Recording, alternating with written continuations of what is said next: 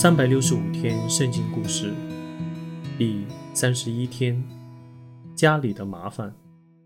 创世纪第三十七章，雅各和他的家人已平安返回迦南了，但他的妻子和孩子中间的嫉妒纷争仍持续不停。雅各非常高兴有一个大家庭，当时。所有做父亲的都希望做孩子的可以帮助他们，但拉杰是他唯一所爱的妻子。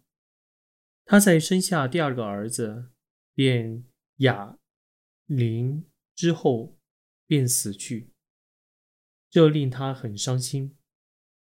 便雅林变成了雅各这个大家庭中最后的一个儿子。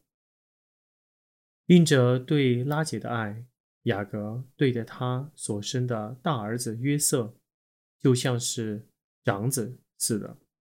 这令到约瑟的多个兄长都很激愤。雅各给约瑟造了一件长袖的外衣，这种外衣只有长子才能拥有。雅各既这样疼爱约瑟。便惹起约瑟的兄长对他的憎恨，他们外出看守雅各的牲畜，心里却充满愤怒和埋怨。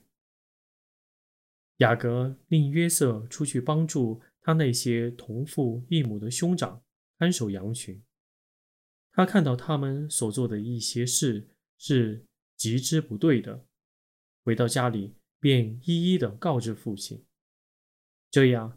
他们兄弟间的关系更加恶化。他的哥哥憎厌他，连一句话也不跟他说。当他尝试与他们倾谈时，他们毫不理睬，只管吵闹嬉笑。在这个家里，没有人是真正过得快乐的。